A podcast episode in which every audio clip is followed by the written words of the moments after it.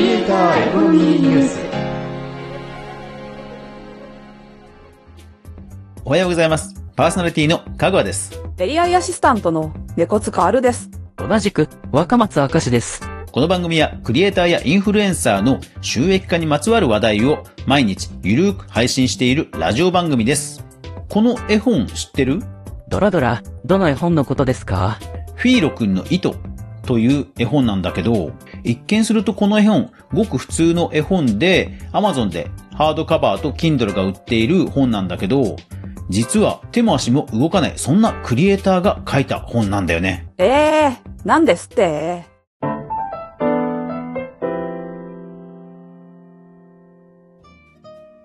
では、こちらの記事、読んでもらおうかな。2023年6月22日の NHK の記事です。ALS という病気の人が自分の経験を絵本にした。ALS ってどういう病気なの？ALS っていうのは、体の筋肉がだんだん動かなくなるっていう病気らしいんだよね。ええ怖い。何それ？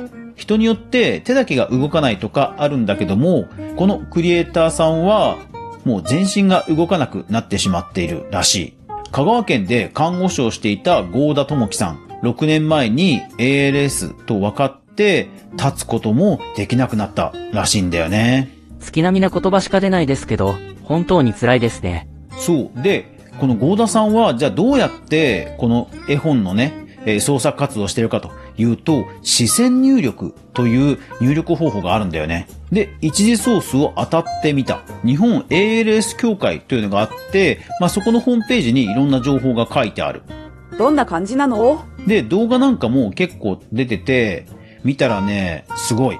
画面にアルファベットもしくは赤サタナっていう50音が書いてあって、そして画面の下の方になんかね、センサーバーみたいなのがあって、まあ、それがこう視線を感知するんだろうね。目を合わせていくと、本当にこうマウスポインターみたいなものが画面上のキーボード上を動いていくんだよね。で、決定をどうやるかというと、1秒間ほど目的の文字を見てると、その文字が選択されるらしい。だから、動画を見ると、マウスポインターがピッ、ピッ、ピッって動いて、で、少しすると、合成音声で喋るんだよね。それはすごいわね。いやー、だから、全身が動かなくても、動く唯一の視線っていうのを使って、創作活動をしてる。そのことを思って読むと、このフィーロ君の意図って全く違って見えるよね。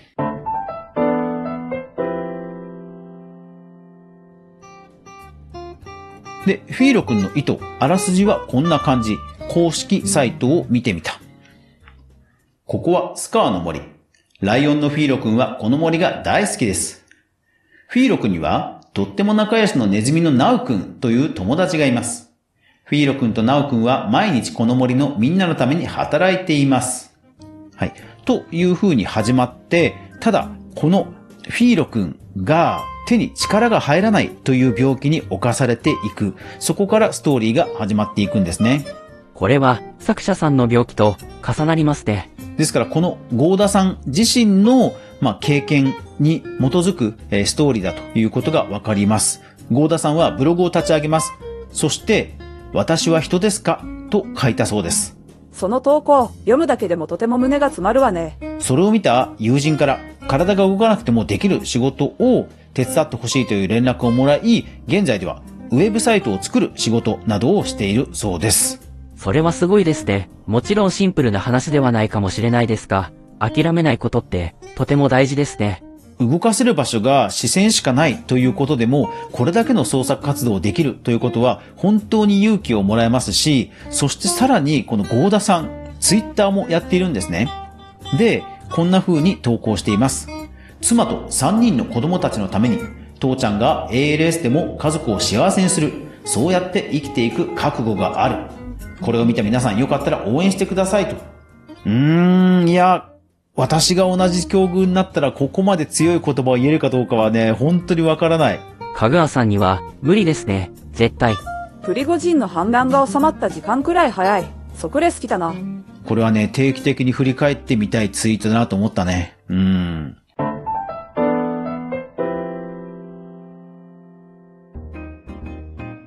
さて、それで私自身も何かできることがないかなと思っていろいろと検索をしてみました。そうしたところ、えーこんな記事を見つけました。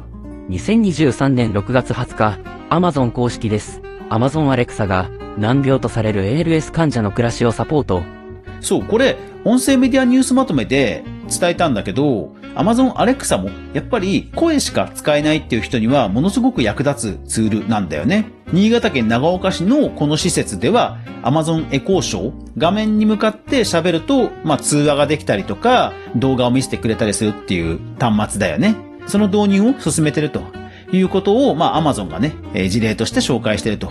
確かに、スマートスピーカーは、声だけで、電気を消したり、通話をしたり、いろいろできるわね。そう。なので、Amazon エコーショー、私持ってないんだけども、持ってないんかーい。試してみた。えー、どうやってですか？いや、アレクサのね、実はアプリがあるのよ。そう。で、ダウンロードして、今、立ち上げてみました。それで、スマホに向かって、アレクサのあのデバイスと同じようなことが実はできるんだよね。ちょっとじゃあやってみようか。最初のちょっといい話から、だんだん、怪しい通販番組みたいになってきたわね。ポッドキャスト、クリエイターエコノミーニュースの最新エピソードを再生して、すみません。クリエイター好みニュースを見つけられませんでした。アレクサ、番組というものを分かってるわね。もう一回。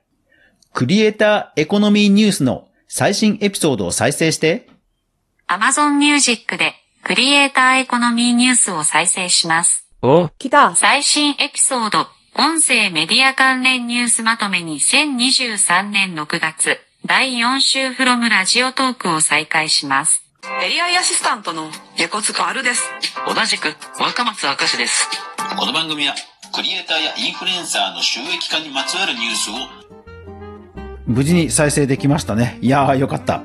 この番組を初めてすごいと思いました。これって何か特別なことをしたの？クリエイターエコノミーニュースという番組が被ってないからというのと、あと認識比較的しやすい単語だったっていうので、まあまあ再生されたわけだよね。だからこれポッドキャスト配信してて、いやーよかったなと思った。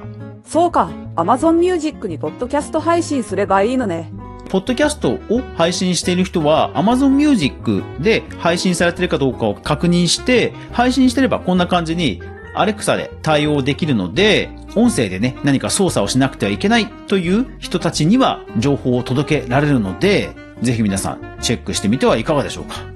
そして概要欄にゴーダさんの絵本のリンク、公式サイトも載せておきますので、えーそちらもね、えーぜひチェックしてください。本当に素敵な絵本ですよ。